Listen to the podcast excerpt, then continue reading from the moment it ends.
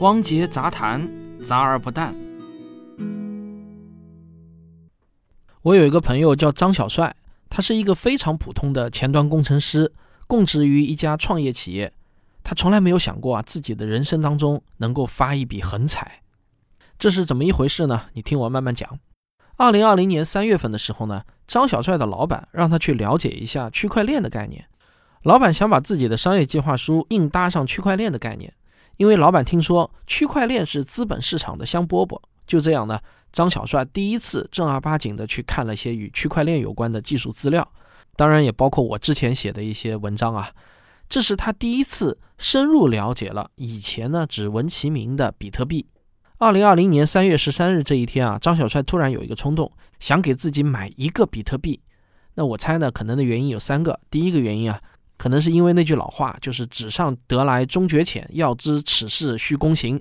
张小帅就想实际体会一次比特币的买卖，来加深自己对技术的理解。那第二个原因呢，或许是张小帅啊想给这段猛啃技术资料的日子呢留下个纪念。第三个原因，当然也有可能仅仅是因为张小帅内心深处的那个赌徒小人儿被激活了。总之，那天他花了三千八百美金买了一个比特币。然后他就陪着老板一起写商业计划书，做产品的原型，忙的是昏天黑地。一个多月后，张小帅呢才想起来去看一眼自己的比特币到底涨了没有。四月十八日，当他再次打开自己的比特币钱包时啊，他都不敢相信自己的眼睛。哇塞，这三千八百多美金啊，已经变成了七千多美金，一个多月就挣了三千多美金，这比他自己一个月的到手工资还要多啊！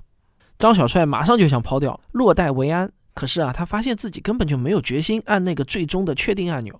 为啥呢？因为每次当他点到卖出预览页面的时候啊，这个比特币的价格啊又蹭蹭蹭的上涨了。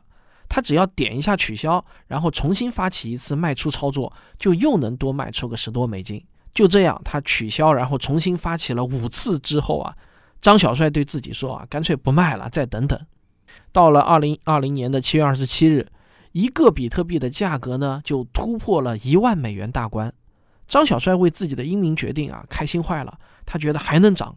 十一月八日突破了一万五千美元。十一月二十日，比特币的价格达到了一万八千美元。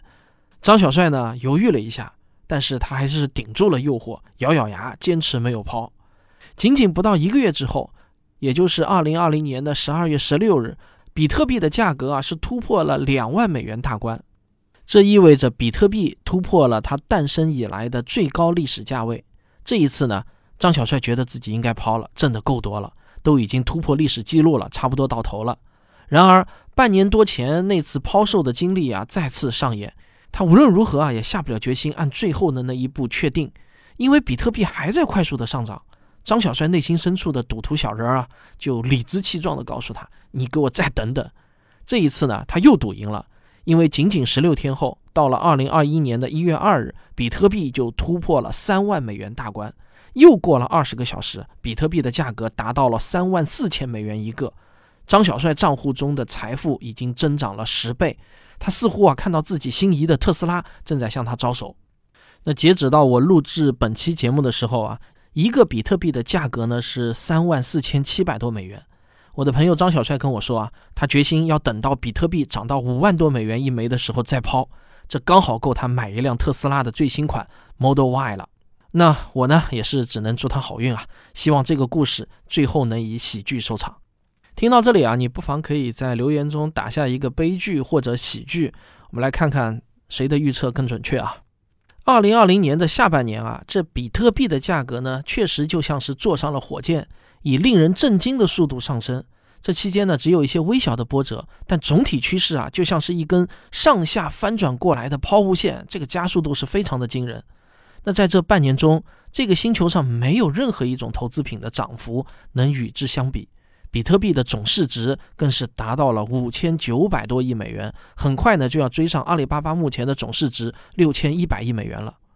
因为我在两年前呢，曾经写过一篇几万字的深度介绍比特币技术原理的文章，所以啊，最近呢，就总有很多人来问我，这比特币为什么会涨得那么厉害？这会不会是一个巨大的肥皂泡？未来比特币还有多大的上涨空间呢？今天啊，我就想斗胆回答这几个问题。但是在给出具体的答案之前，我希望你先听我说完以下一些事实陈述，然后呢再来听我的观点。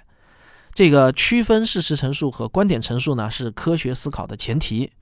好，我先来说事实一：比特币是基于非常严密的数学算法设计的，数学保证了它不可能被伪造。换句话说呢，保证了它的稀缺性。至于你把它叫做数字货币也好，还是数字艺术品、数字投资品也罢。其实呢都无所谓，它的本质呢是一种人工制造的稀缺品。事实二，生产比特币有实打实的成本，这个成本就是电费和计算机芯片的折旧费。目前每生产一枚比特币，电费的消耗大约是两万度左右。一个可能会让你感到非常震惊的事实是啊，目前比特币开采消耗的能源占到了世界能源总消耗的百分之一。换句话说呢，这个比特币啊实际上是用能源换来的。事实三，比特币不会通货膨胀。数学算法决定了它的总量呢是两千一百万枚左右，目前已经生产了总量的百分之八十九，每天新增九百枚左右。预计到二零二四年五月份前后，比特币会进入第四次产量减半时间。在那之后，比特币的产量呢就降到了每日新增四百五十枚左右。事实四，比特币的技术原理就决定了它几乎不可能被任何一个力量操控。只要互联网还存在，就没有力量能够阻止它在互联网上流通，更不可能消灭它。我想啊，我还是把前面那个“几乎”两个字去掉吧。刚才我心里想的，可能是还有外星人的力量。事实五：比特币已经成为了全世界许多知名投资机构重仓持有的资产。公开可以查到的持有比特币超过五千万美元的机构不少于二十三家。持仓更是超过了八十八万个比特币，现值超过二百六十四亿美元。事实六，比特币是人类历史上首次出现的实现了绝对匿名性的资产。这里我解释一下啊，在比特币出现之前，其实没有任何资产呢是绝对匿名的，哪怕瑞士银行跟你承诺保护你的隐私，但是在银行的账本上啊，还是要记录你的身份和资产的关系，并且任何资金在银行间的流动呢，都是可以倒查的。这个资产属于你，总会在某个地方有记录。但是你的比特币资产啊，可以仅仅只是一串密码。理论上啊，你可以强行记在脑子里面，它拥有绝对的匿名属性。换句话说呢，假如你把那串对比特币拥有权的密码给忘记了，那么这些比特币就永远沉默了。它虽然在那里，但永远不可能有人动得了。事实上，比特币网络中已经有大量这样沉默掉的比特币，永远找不回来了。从这个意义上来说啊，每天都有凭空消失的比特币。事实七啊，这也是我今天想重点说的一个事实：比特币是目前逃避外汇监管、人民币出海的最佳方式，甚至啊，它还是完全合法的。那我用一个具体的例子来给你解释啊，比如我现在想把自己的一百万人民币换成美元，可是按照我国现行的外汇管理政策，一个人一年最多只能换五万美元，那怎么办呢？我可以用这一百万元人民币啊，在境内购买挖比特币的矿机。这所谓的矿机呢，就是一些专用的计算机芯片。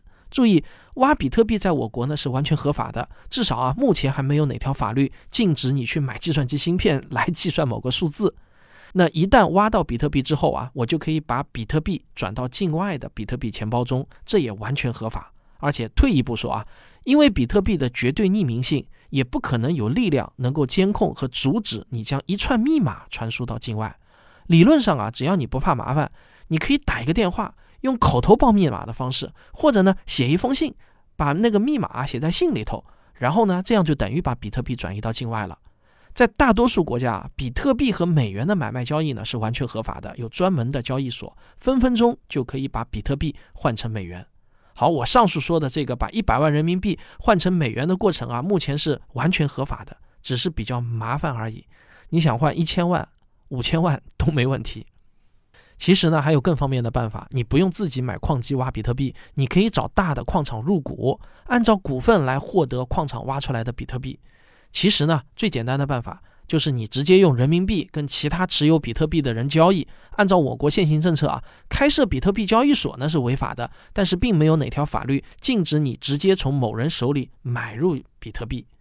最后一个事实八，目前全球有大约百分之六十五的比特币矿机在中国境内。换句话说呢，平均每天新增的这九百枚比特币中，有大约五百四十枚是诞生在中国境内的矿机。这些比特币目前的价值超过一千六百万美元。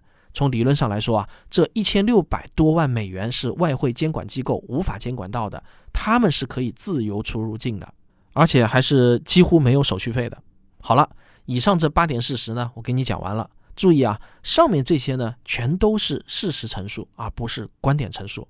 如果你觉得我以上八点有哪一点并非事实，也欢迎您留言给出您的信源。咱们记住一点啊，事实需要信源。好，基于同样的事实呢，不同的人可以得出不同的观点。我想谈一下我基于上述事实得出的几个个人观点，也欢迎您批评反对。观点一：比特币并不是肥皂泡，它与庞氏骗局有本质的不同。因为所有比特币的玩家啊都知道全部的游戏规则，这是一个阳谋，在这个局中并没有任何被少数人掌握而大众不知情的秘密信息。观点二，从长期来看，比特币的价格还会持续的上涨，这是因为它的稀缺性本质不会改变，并且呢，它是用真实的能源消耗生产出来的一种特殊的商品，在大多数性质上啊，它与黄金非常的相似。观点三。在二零二四年五月份，比特币产量第四次减半后的一段时间，比特币的价格很可能会比今天的价格更高。观点四，在短期内，比特币的价格会发生非常剧烈的波动，一个月内涨跌百分之几百，我觉得都是正常现象，不要奇怪，因为这是一个完全没有监管的自由市场，它是一个足够复杂的混沌系统，非常类似于混沌的天气系统，各种微小的因素呢都有可能酿成一场风暴。而且在短期内呢是无法预测的。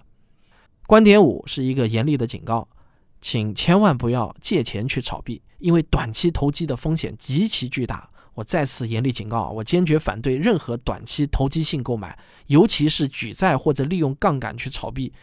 我觉得你会赔的连底裤都买不起的。你怎么可能是那些职业炒币机构的对手呢？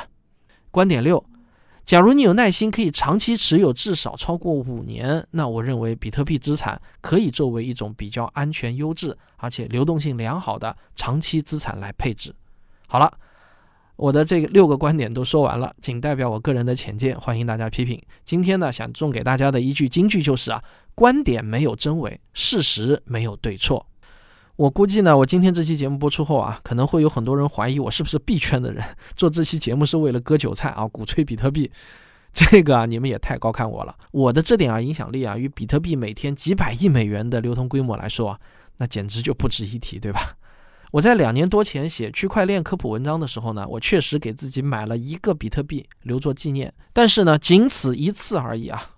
本期节目就是为了蹭个热点，给大家做点科普，发表一些个人的浅薄观点，没有任何其他动机啊，你别想多了。好，那这就是今天的汪杰杂谈，咱们啊下期再见。